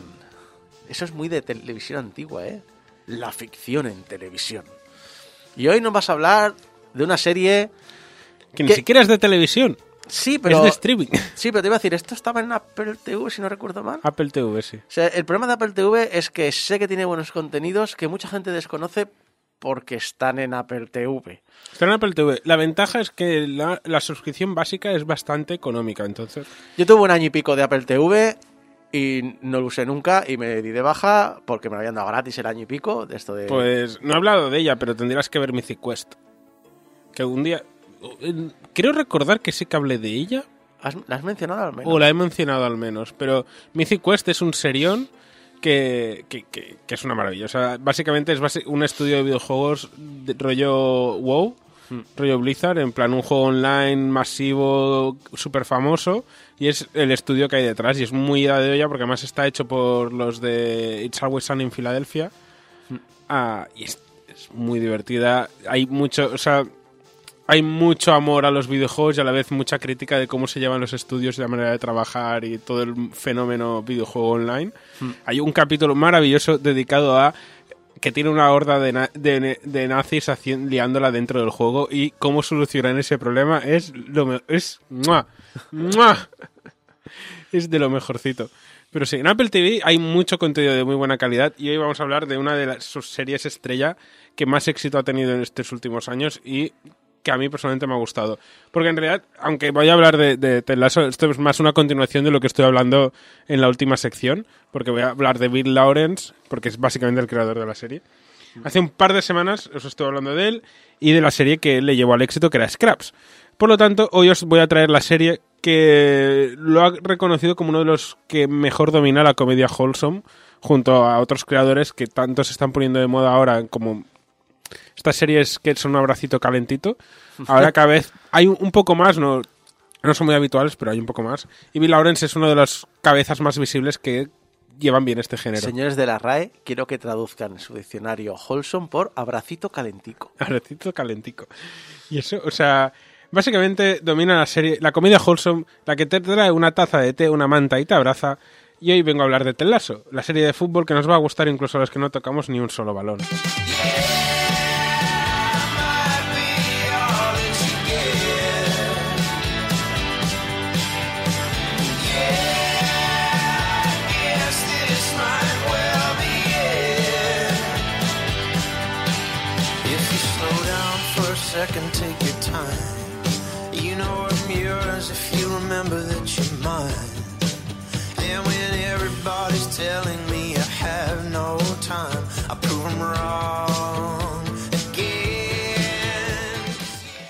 Antes de entrar de lleno con Ted Lasso, vamos a, a dar un poco de contexto. La última vez que hablé de Bill Lawrence lo dejamos estrenando la última temporada de Scraps. Bueno, estrenando el spin-off de Scraps, porque él y mucha gente no lo considera una temporada más, aunque oficialmente es la temporada 9. ah, estaba planteando como una serie nueva, como recordaréis que os expliqué. Ah, entonces, acaba de hacer eso, no acaba de funcionar, no hubo continuación y se estaba quedando sin mucho que hacer en su día a día. En realidad estaba muy ocupado, pero me gusta pensar que estaba quedando sin mucho que hacer y era en plan, quiero hacer otra cosa. Entonces, dando un pequeño pasito atrás, durante la producción de la octava temporada, que fue la última, última de Scraps antes del cambio de cadena, se le acercó una actriz con cierto recorrido de comedia, bastante famosa, que quería volver a hacer televisión y se acercó para hacer un proyecto juntos, que era Courtney Cox, Mónica Geller de Friends. Una serie que a Isaco le encanta. Muchísimo. Mucho, mucho, mucho. Mucho, mucho. No, no hace ni puta gracia. A ver, dentro de la época era, o sea, yo entiendo el tipo de humor, pero no olvidemos que Friends era la Big Bang Theory, era el dos hombres y medio de los años Ya, 90. pero en su época tampoco me hacía gracia. No, no, sí, que- estas series, por ejemplo, ya en su momento tampoco me acaban de hacer gracia. Big Bang Theory al principio un poco, luego fue un poco... No, Y Friends a mí me gusta, Ojo, hay que decirlo, porque esto lo dije en Twitter el otro día. A veces pregun- me pregunto un poquito el rollo de. Porque, claro, yo no suelo tirar mucho del Holson y demás. ¿Y por qué digo que una de mis series favoritas de los últimos años es Happy? Vale, luego me acuerdo que me he criado con eh, eh, The Young Ones, els joves aquí en Cataluña, Alan Roach, el enano rojo en el resto de España. Eh, Sledgehammer, que es una serie que nadie recuerda, pero que va de una peli de un. Es una comedia de un poliviolento. Eh, matrimonio con hijos. Eh, eh, búscate la vida. Es decir, entonces empiezas a darte cuenta de, ah, vale, ¿por qué me gusta este tipo de humor que mezcla lo negro y lo absurdo? Pues porque me, me he criado desde niño con eso. Claro, el tema es el, el humor con el que te has creado y el humor. O sea, Friends era un humor muy generalista, era una sitcom que para su momento en realidad fue mucho más innovadora de lo que le damos crédito, aunque ha envejecido muy mal, como la mayoría de sitcoms. Bueno. Pero no ha envejecido tan mal como, como conoce vuestra madre. Que Sí. yo era muy fan y en tres años ha envejecido muy mal. O sea, Ya, ya, fue acabar la serie y ya había envejecido. En cambio, Friends aguanta bastante bien el tipo, aun siendo una serie de los 90. Ah, pero bueno, no hemos venido a hablar de Friends. Eso lo dejaremos para otro episodio dedicado a sitcoms o a lo que sea. Básicamente, Courtney Cox, conocida como Mónica Geller en Friends, venía de protagonizar una serie llamada Dirt que no funcionó muy bien en antena y estuvo un tiempo. ah, duró una temporada y media. Es que la segunda temporada que la renovaron para creo que 14 episodios y la dejaron de hacer a los 7 episodios. Entonces no acaba de funcionar mucho. Pero a Courtney Cox se había quedado con el gusanillo de hacer televisión. Porque recordemos que después de Friends tuvo bastante éxito con la saga, o durante Friends incluso, con la saga de Scream y con diversos, diversas, diversos trabajos en, en cine. Entonces, pero le molaba el hecho de volver a hacer comedia televisiva. Entonces se, le acer- ah, se fue a Bill Lawrence y le dijo, oye, quiero hacer una serie. Quiero que produzcamos una serie, porque de hecho la serie que produjeron está hecha con dos productoras. La productora de Bill Lawrence y la productora de Courtney Cox con, con el que era su marido David Arquette, que creo que ya no están juntos. Se acercó a Lawrence porque Scraps le gustaba, el tipo de humor le gustaba, por diversos motivos. Y Lawrence aprovechó que estaba haciendo la octava temporada para meter un cameo de unos cuantos capítulos de Courtney Cox y ver, hacer una- un testeo de cómo era trabajar juntos, cómo era funcionar y la química entre Courtney Cox y Krista Miller, que era uno, de los personajes secundarios de Scraps, y, su, y la esposa de, de Bill Lawrence, con quien básicamente acabaría coprotagonizando la siguiente serie que haría, que sería Cougar Town. Cougar Town es una comedia en la que Courtney Cox interpreta a una divorciada de 40 años que empieza a salir con gente joven. Esta trama dura media temporada. Fueron por otros lares y O sea, de eh, hecho eh, uno la, la génesis de la serie y el título de la serie es un... No, ¿sabes qué? No. No. Es, o sea, la idea iba ahí, o sea, el- la temática iba ahí, pero supongo que cuando empezaron a escribirla, cuando empezaron a hacerla, se dieron cuenta de que había mucho más y al final la ca- el monte tira. Y, y Bill Lawrence es de hacer series con personajes bastante wholesome, entre comillas, y no tanto un gimmick como es la soltera que se dedica a salir con gente, sino es los personajes, qué, les interesa, cómo evolucionan, qué, hacia dónde van. Entonces, ¿Qué es, lo que pasó en Cougar Town? Es, eh, empieza con un concepto de me voy a ligar a jóvenes para, con despreocupaciones y al final te acaba hablando de las relaciones de pareja, de, de la relación de Cox, del personaje Cox con su pareja que se desarrolla a lo largo de las temporadas, no quiero entrar en muchos detalles. Ah, y es algo que es una trama que duró poco y, y definió la serie. Y es muy divertido porque en realidad eh, a posteriori hubo muchos intentos de cambiar el título de la serie porque se daban cuenta que no, no acababa de atraer al, al espectador porque no se estaban haciendo una idea de lo que era la serie, porque la serie no era Cougar Town. Pero nunca se llegó a cambiar. Y hubo tantas coñas que incluso cuando cambió de cadena, porque esta serie también la cancelaron y se fue a otra cadena y la Qué continuó raro. en otra cadena, Qué este hombre tiene mucha experiencia con esto. Ah, ya había coñas promocionales en la nueva cadena que hacían coñas con el título. En plan, vaya mierda de título que tiene esta serie, la propia cadena ya hacía una unit. Y Cougar Town, aunque no fue una serie de mucho éxito, sí que se acabó convirtiendo en una serie bastante de culto y recibió bastantes buenas críticas, sobre todo a partir de la segunda o tercera temporada. No tanto la primera, porque al final, al principio de la primera, no olvidemos que era lo que era y no llamó mucho la atención a la crítica en general. Pero con este contexto es como que- con el que podemos darnos cuenta y definir un poco como Bill Lawrence era al final un mercenario televisivo. Era alguien al quien se le acercaba a la gente para producir series. Se les acercaron para hacer Clone High, una serie de animación de donde salen Phil Lord ah, y Chris Miller también, Chris Miller creo que era, que son los que han hecho Spider-Man Into the Spider-Verse y un huevo de, adaptaciones televisivas a cine y películas que han tenido mucho éxito y que tienen un gran renombre como comedia. Uno de sus primeros trabajos fue Clone High, que era una serie que coproducieron con Bill Lawrence y Bill Lawrence era básicamente un mercenario, era el, el que aunaba el talento de los escritores y de estos dos creadores para sacar la serie. Lo hizo con Courtney Cox y lo ha vuelto a hacer con Ted Lasso.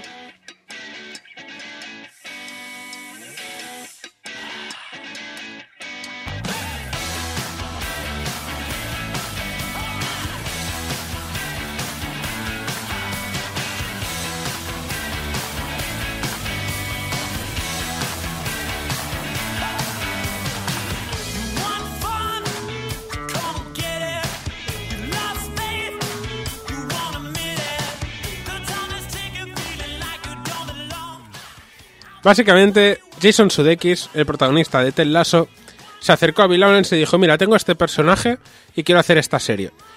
Eh, ¿Quién es Ted Lasso? Ted Lasso es un personaje que creó Jason Sudeikis cuando salió de SNL, de Saturday Night Live, y le contactó NBC Sports para hacer una serie de vídeos promocionales promocionando el estreno de, creo que era una liga de fútbol europea, no sé si la Premier League o, o la Champions League, o una, una liga de estas en el 2013 el mismo año en que dejó Saturday Night Live. Y básicamente crearon un personaje que era un entrenador de fútbol americano al que habían contratado para entrenar un, un equipo de fútbol normal, porque el fútbol americano no es fútbol, por mucho que ellos insistan. Es, pelo, es mano melón. Exacto. Entonces eh, lo contrataron y hicieron una serie de gags de ruedas de prensa y cosas en la que el personaje se veía como estaba muy perdido y eso. Entonces era un personaje que acabó teniendo bastante éxito y se hicieron más anuncios con este personaje y siempre se quedó en la parte de atrás de la cabeza de Jason Sudeikis de, hostia, de aquí podría salir una serie de Me televisión. estás recordando, ¿te acuerdas la serie de, la serie de anuncios de, de PlayStation en la que salía el director de, mola- de molaridad de, de Sony? No me acuerdo cómo se... Bueno, estos no me acuerdo. Me acuerdo ¿Qué? de los de Windows y, y Mac. No, no, pero salieron una serie de, de publicidad para internet, porque eran, eran gags, eran realmente gags, para anunciar productos PlayStation, y era como el presidente, pero rollo de las explosiones y de todo molar y de...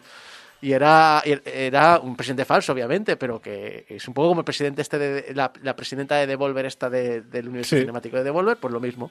Se inventaron un personaje, pero para hacer anuncios. Y me recuerdo un poco eso de vamos a hacer algo muy absurdo, pero es tan absurdo que mola tanto que el personaje se hace casi casi muy querido por el público. Exacto, o sea, eh, de hecho es uno, uno de los problemas y uno de los motivos por los cuales Jason Sudeikis tardó tanto en decidir hacer la serie es que sí, es un personaje divertido, pero ¿cómo saco una serie? ¿Cómo saco una historia de aquí? ¿Cómo hago que el espectador se enganche? Y hasta el 2000... No recuerdo el año exacto porque no tengo el timeline de producción de la serie muy claro, pero yo calculo que 2019-2020, porque al final la serie salió casi en pandemia am, se acercó a Bill Lawrence ya con la idea y sobre esa idea trabajaron. Y se y un poco fue el destino, un poco la vida y el destino es lo que hizo que Jason Sudeikis se reservase este personaje hasta el momento idóneo, porque al final el concepto era muy difícil de vender y cuando estaban haciendo pitching y Jason Sudeikis se acercó a Bill Lawrence a, para hacer una serie porque él ya iba con la idea de que quería hacer una serie wholesome. Entonces, eh, al final, en la industria televisiva americana, si quieres hacer una serie wholesome, tienes dos nombres. Tienes a Bill Lawrence y tienes a Michael Schur, que es el de Parks and Recreation, The Office y, y The Good Place, etcétera, que son Es- series, son es- grandes ejemplos de comedia wholesome. No tanto The Office como Parks and Recreation. decir, The eh, Office es comedia wholesome. y The Good Place. Hacia el final lo es un poco. Hacia el final lo es más. Vale, vale. Pero eh, eso es- lo explotaron mucho más y lo exploraron mucho más con Parks and Recreation y las series a posteriori, porque también está metido en Brooklyn Nine-Nine, que también tiene un toque así bastante wholesome. O bastante te da un abracito. Digamos que Jason Sudeikis se acercó a Bill Lawrence, prepararon el pitch y se fueron por cadenas. Y ninguna cadena, inter- eh, ninguna cadena tradicional quería ah, esta serie. En el 2013 esto habría sido un problema. En el 2020, bueno, no era 2020, pero para poner una fecha, esto ya no es un problema porque existen las plataformas de streaming. Pero además se dio un dato curioso, que es que ahora están muy extendidas, pero cuando ellos estaban haciendo el pitching, solo estaba Netflix, estaba Amazon, estaba HBO, pero empezaba a salir Apple TV, empezaban a salir otras plataformas pequeñas que querían comerse el mercado. Disney Plus llegaría a cabo de unos de un tiempo. Entonces se juntaba Prime la ambición mm, peleas ahí, ¿no? También. Sí, se juntaba la ambición de Apple de vamos a sacar un servicio de streaming como un añadido para ofrecer a nuestros clientes, pero queremos hacer algo diferente y queremos llamar a gente con éxito. Tenemos a Jason Sudeikis, que es un actor que lleva mucho tiempo haciendo papeles de comedia en cine y que funciona y que la gente y es una cara reconocible. Tenemos a Bill Lawrence, que ha hecho series como Scraps, que ha tenido bastante éxito y que sabe muy bien cómo llevar un equipo y una producción televisiva ajustada. Oye, pues este proyecto, vamos a ver qué tal sale. Y tuvieron la suerte de que Apple TV sí que compró la idea, sí que dijo, venga, vamos a tirar para adelante total. Estaban faltos de proyectos y gracias a eso tenemos a Ted Lasso y tenemos eh, la presencia, o sea, gracias a esto tenemos, estamos hablando hoy aquí y creo que eso es una muestra de que tienen muy buen ojo a la hora de producir. know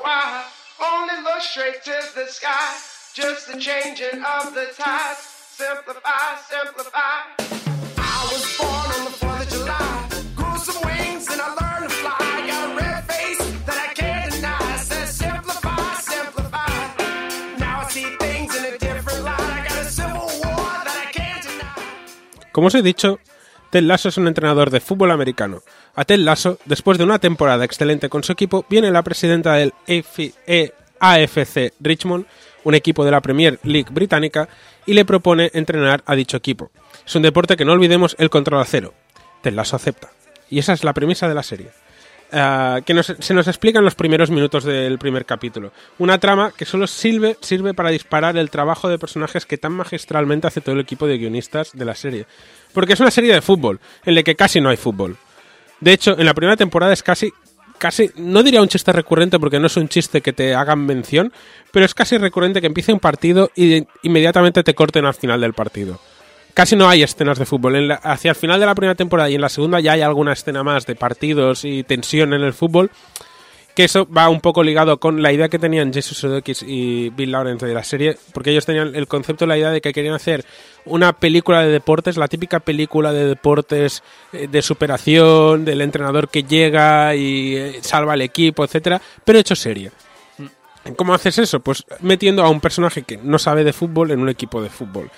Un personaje wholesome, un personaje positivo que se tiene que ganar el corazón de todos. Porque no olvidemos que, y esto lo, esto lo medio explican al principio de la serie, que la presidenta del equipo básicamente lo que quiere es que el equipo falle.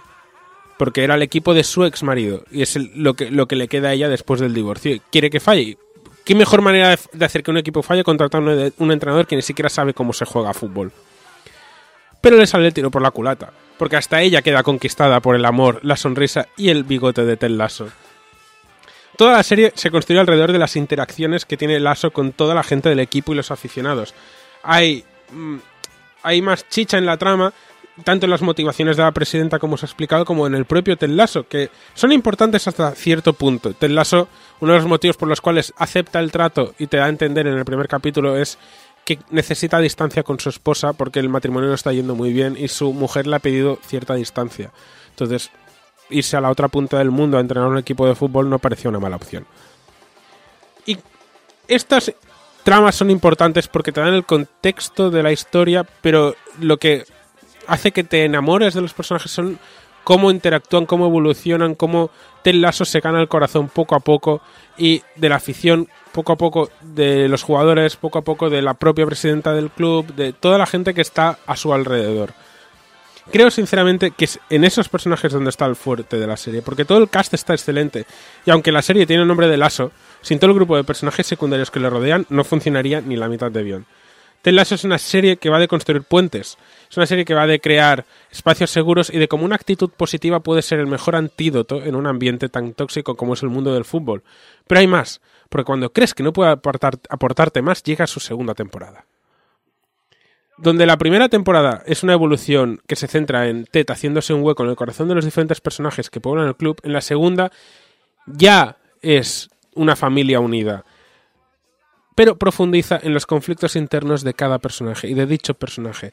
En la segunda temporada eh, les da muchas más capas y trabaja mucho más el mensaje que quiere transmitir la serie, que es un mensaje de cuidados, de ética, de amor. Un mensaje que a veces tenemos que cuidarnos y aceptar nuestras propias debilidades, así como aceptar las debilidades de los demás, porque el ego al final es muy malo. Y es a través de nuevos personajes y de la consolidación de los antiguos, de los diferentes jugadores. No quiero entrar en detalles de personajes porque cada, cada cual es más carismático. Tienes, tienes al jugador rudo que siempre ha tenido que ser un hombre macho, un masculino, un violento, que ves como en realidad es un blando por dentro, pero se intenta hacer el duro. La relación que tiene con la chica con la que sale, que empieza a salir en la primera temporada. Tienes al, al conserje en la primera temporada que acaba formando parte del equipo de entrenadores y un poco la corrupción de alguien puro por el poder o la ambición. Tienes muchos mensajes así, muchas tramas que tratan esto. Y es a través de estos personajes que en la segunda temporada profundizan mucho más. Profundiza mucho en la salud mental, que es un detalle que me gustó mucho. En, en cómo es- esto puede afectar a, a la manera de vivir que tienen los diferentes personajes. Y creo que es la gracia, es la comedia. Es, es, es la magia de esta serie, porque me demuestra algo que llevo tiempo pensando, y es eso, que la comedia es un formato muy polivalente, muchas veces despreciado, y precisamente Bill Lawrence con sus series, pero principalmente con esta última, es quien nos demuestra que con las comedias también podemos tratar la condición humana. Hablar de un modo muy natural de lo que nos hace personas y de nuestras inquietudes. Y todo eso a la vez que enseñas cómo un americano odia el té inglés y te ríes de cómo funciona el fútbol y la Premier League.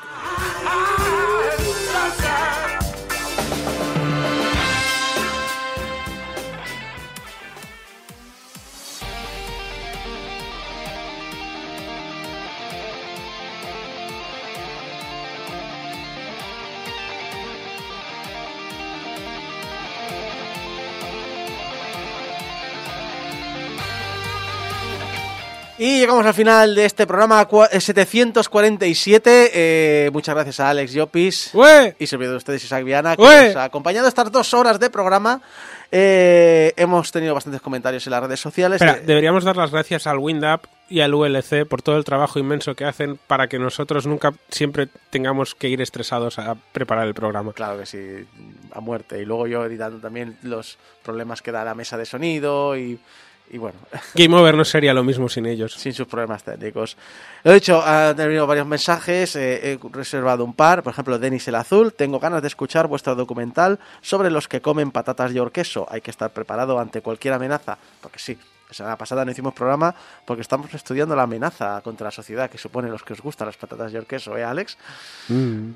Eh, no, Nunca te programa. mis planes. Exacto. O Gerardo Leal que dice, hola, exigimos más cameos del señor cine. Bueno, viene cada 15 días, es decir, no, no podemos hacer más, no le podemos obligar. Dice MegaCT en el chat, por cierto, que si wholesome eh, comedy, o sea, si comedia wholesome eh, sería comedia tierna. Me gusta. Creo que será una traducción bastante buena del Yo me sigo quedando con lo de abracico calentico. Abracico calentito. Es que a mí me gusta mucho cómo suena además. Pero tierna creo que sería la traducción buena. Recordad que en portalgameover.com barra donaciones podéis ayudarnos a mantener el hosting de internet. Recordad portalgameover.com barra donaciones. El dinero no pasa por nuestras manos, va directo a nuestro hosting. Y que estamos en todas las redes sociales como Portal. Y que nos podéis escuchar pues, pues en, en iTunes, en eh, Spotify, en YouTube, en iVoox, en vuestro programa de podcast favorito, lo que queráis. Que nos podéis enviar vuestros mensajitos de amor a público arroba y vuestros mensajitos de odio a cómo os voy a odiar si habláis de abracico calentico arroba y que os suscribáis a YouTube porque en los últimos 15 días hemos subido dos suscriptores. ¡Yeah! De aquí al estrellato. Muchas gracias a todos por escucharnos esta semana, muchas gracias a toda la gente del chat del directo, muchas gracias a todos los que nos escuchéis en diferido y muchas gracias a todos los que nos dejáis comentarios por las redes sociales, YouTube, donde queráis. Dejadnos comentarios que nos encanta leerlos. Nos vemos la semana que viene con el programa 748. Hasta entonces, adiós.